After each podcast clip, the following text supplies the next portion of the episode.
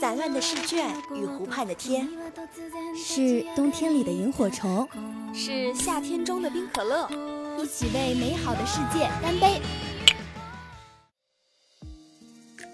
好想在晚风里做一个梦，梦见他的帽子上别着一枝红色的花。彩霞编织的傍晚，咸而湿的海风。缱绻而温柔，有猫咪窝在藤椅里哼唱，守望着奔赴彼此的人们。要是人生有五次的话，想要住不同的城市，想要吃不同的美食，想要看不同的风景，然后在同一个周六与你相遇。跨越万千个夕阳，让我们把感动分享，让快乐延长。尊敬的各位旅客，我们的列车即将抵达终点站，祝您旅途愉快。我们到站了，你要去哪儿？No，转站朝西去，一起吗？这里是，这里是二零二号街一号店。本店货品种类丰富，样式齐全，欢迎光临，玩转青春。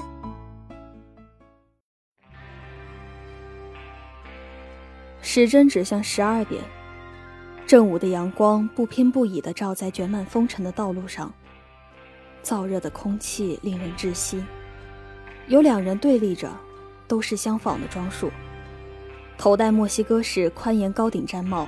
腰挎科尔特左轮连发手枪，同样的红方围巾与同样的牛仔裤上衣。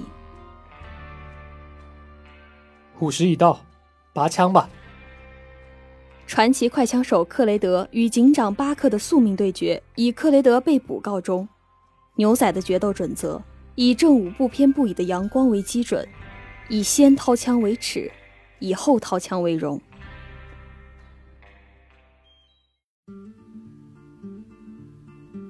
妈妈，我宁可相信这本《巴克警长传》是父亲找人写的，也不信一个草莓镇的警长能逮捕大名鼎鼎的克雷德。那你读给我听听。比如这里，英俊神武的巴克年纪轻轻就当上了警长，他曾是一名赏金猎人，一个人就抓住了一整个欧斯里克邦的人。呵 呵，no，他在那晒太阳。躺在庭院安乐椅上的巴克打了个盹。呃，那可是英俊神武的巴克，我是说，应该，应该是真的吧？你可别翻白眼。或许我可以和你讲讲你叔叔约翰。虽然我不常提起他，但我常常想他。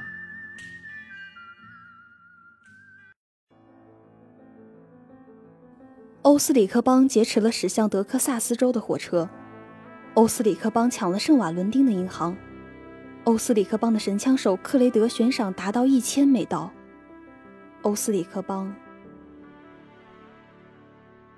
约翰和巴克看着案桌前盯着文件的米尔顿，已经没有所谓的西部了，美国不需要牛仔，他们抢的都是凯恩的钱，那个石油大亨。所以凯恩委托我们侦探事务所进行调查，只要克雷德。所以，这和我们，你们是最好的赏金猎人，克雷德的悬赏可以归你们。欧斯里克邦，这事儿我们不，我们不做。那可是欧斯里克邦几百人的匪帮，那是克雷德一千美刀的克雷德，我们自信可没那个能耐。你们没资格和我谈条件，哼！我知道你们的过去，即使金盆洗手也无法改变的过去。也许同为野犬，才更懂野犬吧。巴克把手按在了枪带上。别紧张，你们只要找到欧斯里克邦藏匿的点就行了。交费由本所来，不过我们只要克雷德。其他人是生是死，都无法。我们接了。约翰，从事务所走出来，正对面是座酒馆，那是牛仔聚集的地方。推开百叶门，约翰和巴克来到吧台前。酒保是个年轻的女郎，在和几个顾客交谈着。两位喝点什么？来三杯白兰地，最后一杯给你。谢谢。我们要回去，刚才就应该一枪崩了他的，你怎么还答应下来了？没事，是白兰地太辣了。你不是准备和阿比盖尔求婚了吗？你这大老粗，还懂搞罗曼蒂克呢？我欠他一个婚礼。阿比盖尔一直跟着我过流亡的日子，我没什么文化，只会打架、开枪、骑马。他需要这个婚礼，我对不起他。不，你也需要这个婚礼，兄弟。干完这一票，用这笔钱，你们去买个农场，当个农场主，生个娃，不论是男孩还是女孩，就叫他 Eos 吧，别再过这样的日子了。行啊，还挺好听的。不过，现在还是让我们干一杯吧。什么欧斯里克邦，都滚一边去！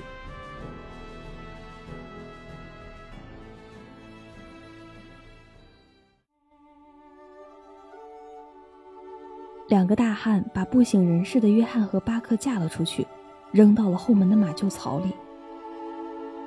不知道过了多久，天已经蒙蒙亮了。巴克感到有什么重物压着自己，扶着疼痛欲裂的额头，悠悠醒来。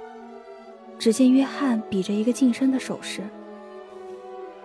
嘘，听，毫无用处。这附近根本没什么可打听的，就尼尔顿。”嘘，别发牢骚，该走了。说着，两人跨上马，借着宁静的夜色从后门离去。是欧斯里克邦的人，我去牵马，我先跟着他们。我们还需要人手。马莲尼亚怎么样？他骑马开枪的本事比我还精湛。就这样，你们在酒馆等我。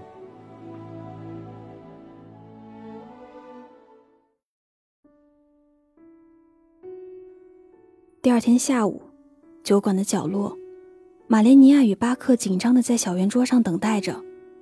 他们从早晨等到现在，即使是酒精，也无法缓解。约翰要我们等到什么时候？有没有可能？巴克摆了摆手。别人我不知道，但约翰，这么多年过来了，他命有多大，我可清楚的很。之前炸桥那次。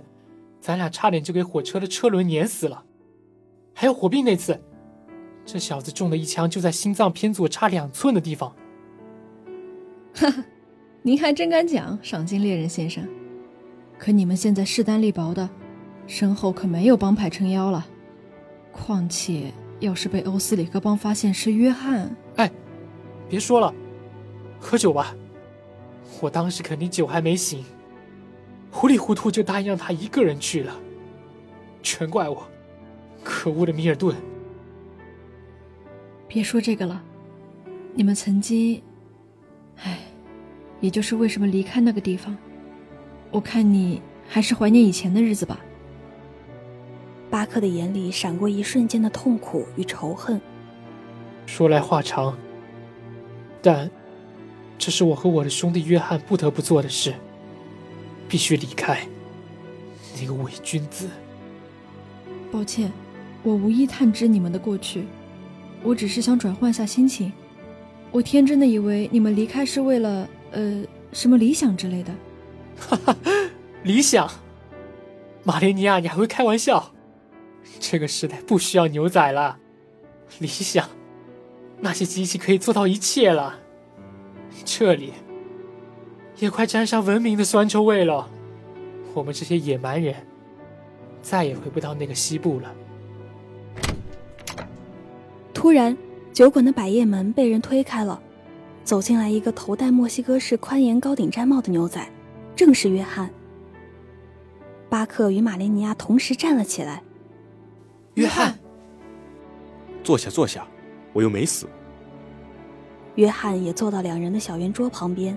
把脸凑近了，悄声说道：“听我说，我们深夜行动，我已经找到大致的位置了。他们人手很多，我不敢离得太近。应该是塔利斯山系，居然到塔利斯来了，但具体是哪个山头，还得看今晚。巴克与马莲尼亚点了点头。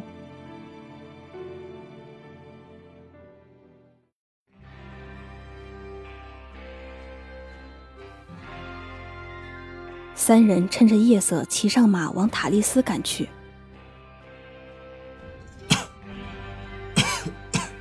你没事吧，约翰？风沙的缘故。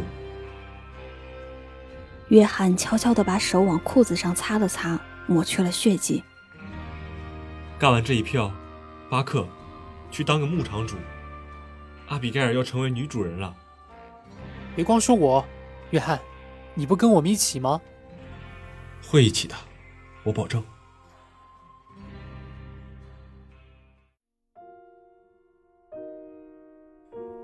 就到这下马吧，我们悄悄摸过去。三人来到了塔利斯山脉，欧斯里克邦守夜人的火光在漆黑的树林中为三人照亮了方向。三人悄悄摸了过去，是册封克拉克斯。该换班了，下一个值班的是麦卡吗？好困，我想回帐篷里了。一人一个，你挑吧。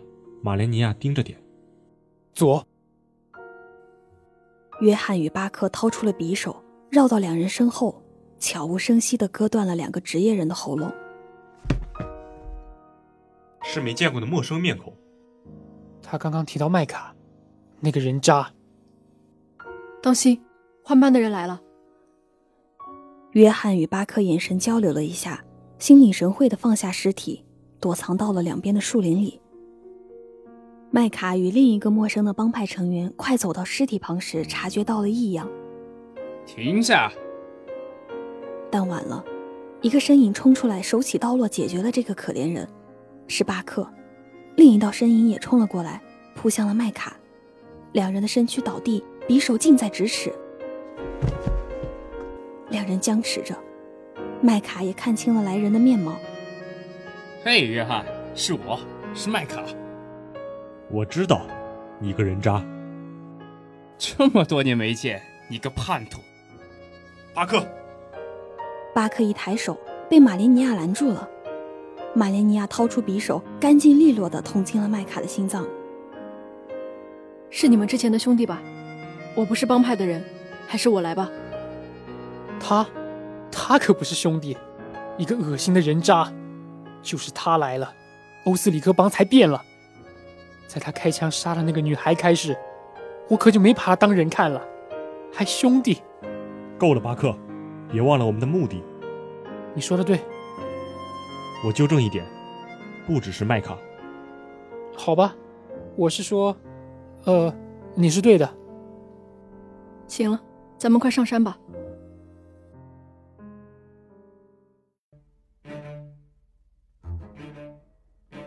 夜黑风高，三人悄悄往山腰前行。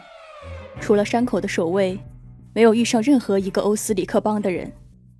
这么一个帮派，能让米尔顿头疼。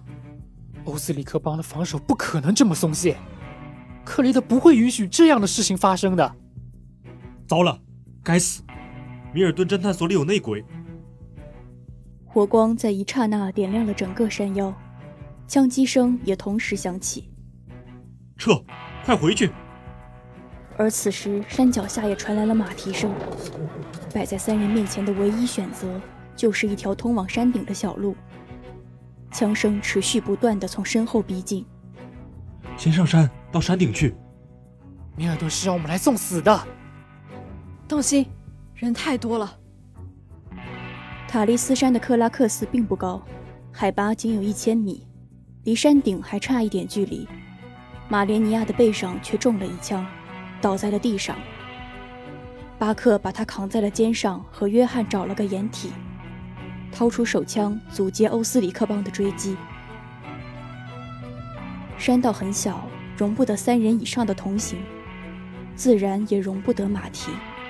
这给了三人喘息的时机。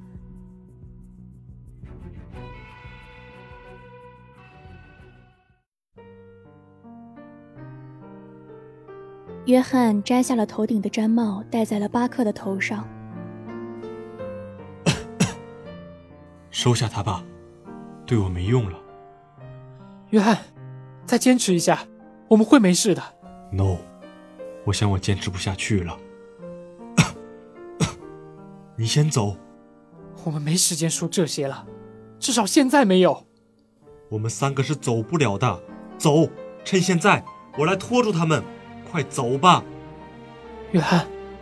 我去找你的家人。约翰，快走啊！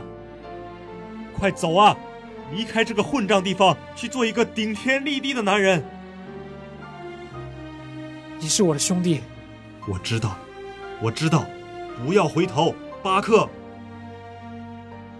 巴克扛着马莲尼亚往山的另一边离开，脚步坚定。约翰望着他们消失在视野中，用只有自己能听到的声音说道：“这对我来说意义重大。”约翰转身看着渐渐压上山顶的欧斯里克邦，掏出了腰间的双枪。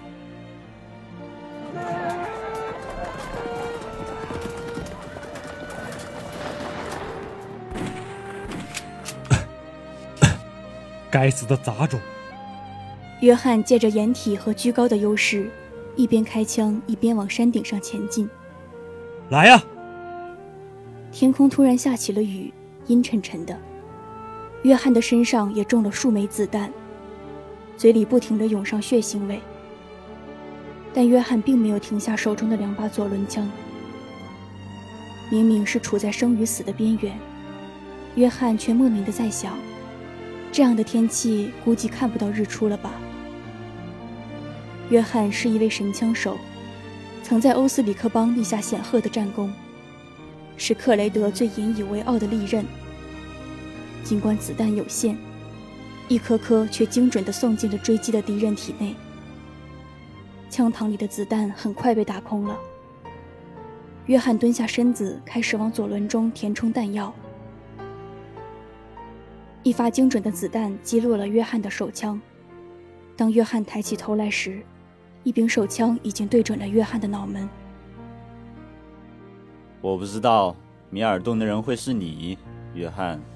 克雷德，我曾把你视作我的孩子，所以你现在要对曾经杀害的夫妇的孩子下手的，对吗，克雷德？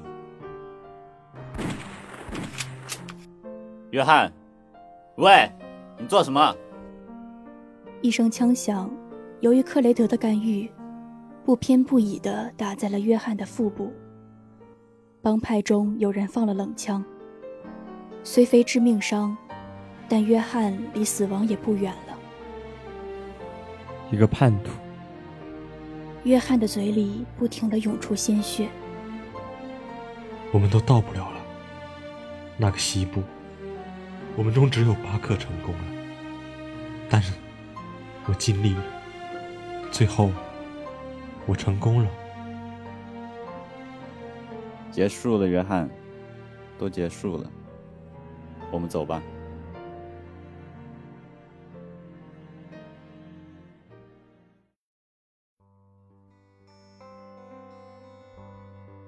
离山顶还差点距离。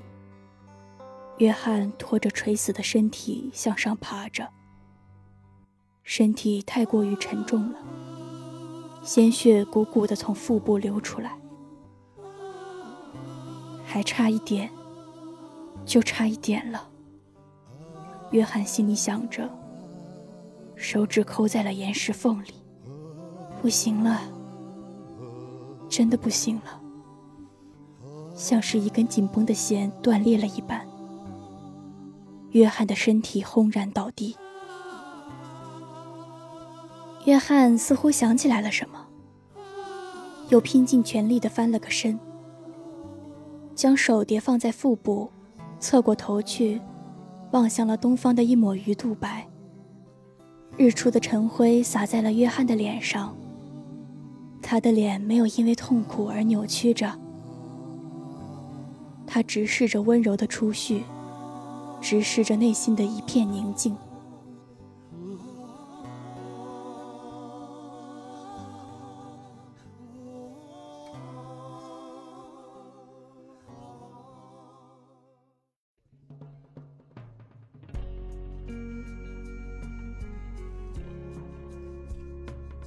在日出的那刻，巴克感到约翰真的回不来了。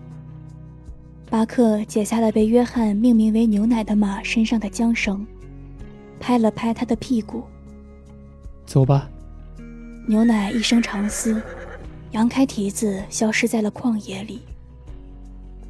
巴克扶着马莲尼亚坐上马，自己也跨了上去。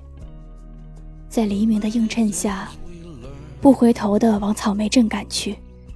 约翰曾告诉他。等到时机成熟的时候，就放下一切离开。约翰让他去买一块地，去当牧场主，去向阿比盖尔求婚，去做一个顶天立地的男人。但约翰却永远的离他而去了。他还有阿比盖尔，但约翰却什么都没有在这个世界留下。尽管他曾经笑着说没人喜欢他，但巴克知道他曾经有一位妻子，还生了一个儿子，但却被异教徒烧死了。约翰也曾说：“你只要一直盯着火看，你就能看到世间百态。”他们再也无法一起抢劫银行、抢劫火车了，再无法一起赛马。奔跑在无边的旷野上了，再无法一起钓鱼，一起谈着西部的那个梦了。再见，约翰。谢谢你，约翰。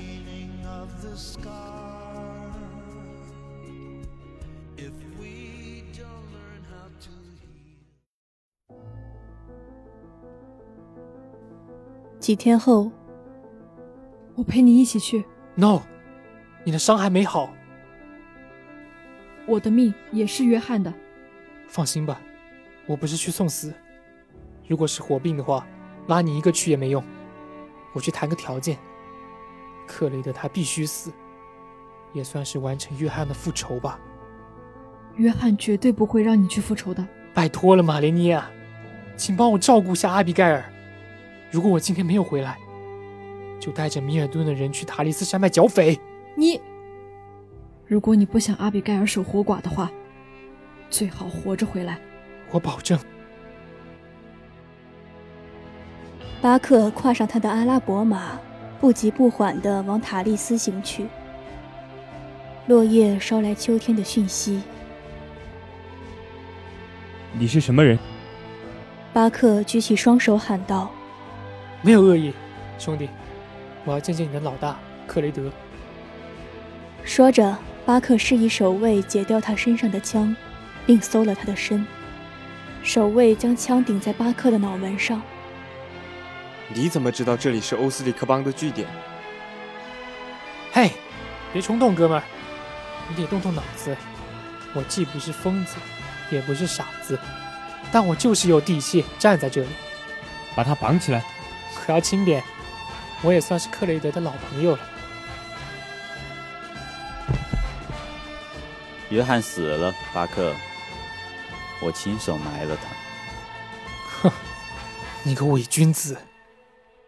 克雷德再次挥了挥手，示意其他人离开，只留下了他们两个。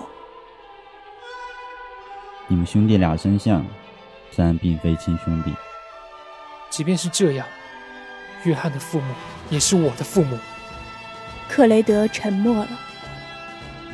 和我决斗吧，死斗。你有资格和我谈条件？你们的行踪我已经掌握了，只要我今天没能回去，米尔顿的侦探就会找上门来。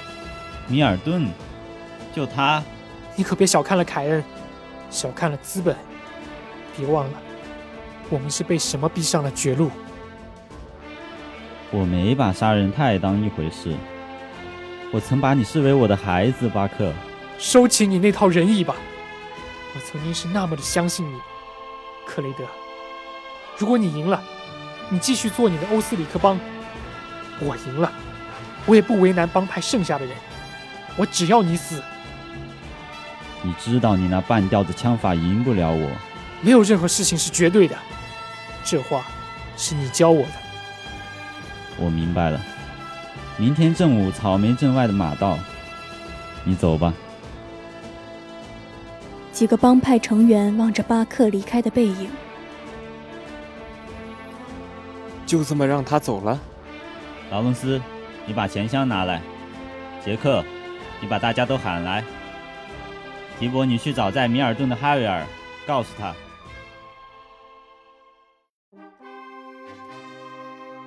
正午，草莓镇的马道上，只有一点点微风吹动着风衣，飒飒作响。两人都戴着墨西哥式的宽檐毡帽，只不过巴克戴着的是约翰的那顶。巴克不是一名神枪手，甚至连快枪手都称不上。按在枪带子上的手心里溢满了汗水，但他的手并没有紧张到颤抖。当时针直指十二点的那一刻，阳光不偏不倚地直射在地面上。两人同时拔出了左轮手枪，砰！只听到了一声枪响，克雷德应声倒地。从道路两旁冲出来两个警察，一左一右的将中枪的克雷德架了起来。你、你们，我没有将今天的决斗告诉任何人。为什么？你为什么没有在手枪里装子弹？当警察经过巴克身边的时候，克雷德龇咧着嘴。你枪法真够烂的，巴克。谢谢你，也谢谢约翰。我也到了西部啊。一个月后，克雷德以重罪被处以了绞刑。巴克受邀成为了草莓镇的警长。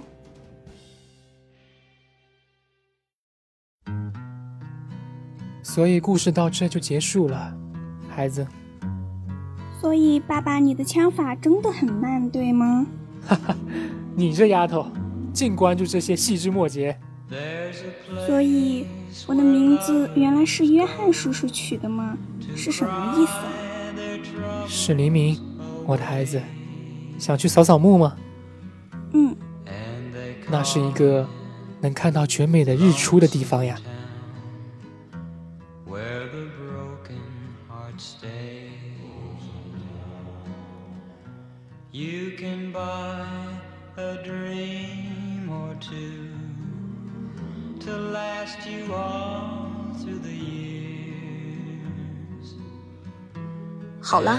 期《玩转青春》正午一八九九到这里就全部结束了。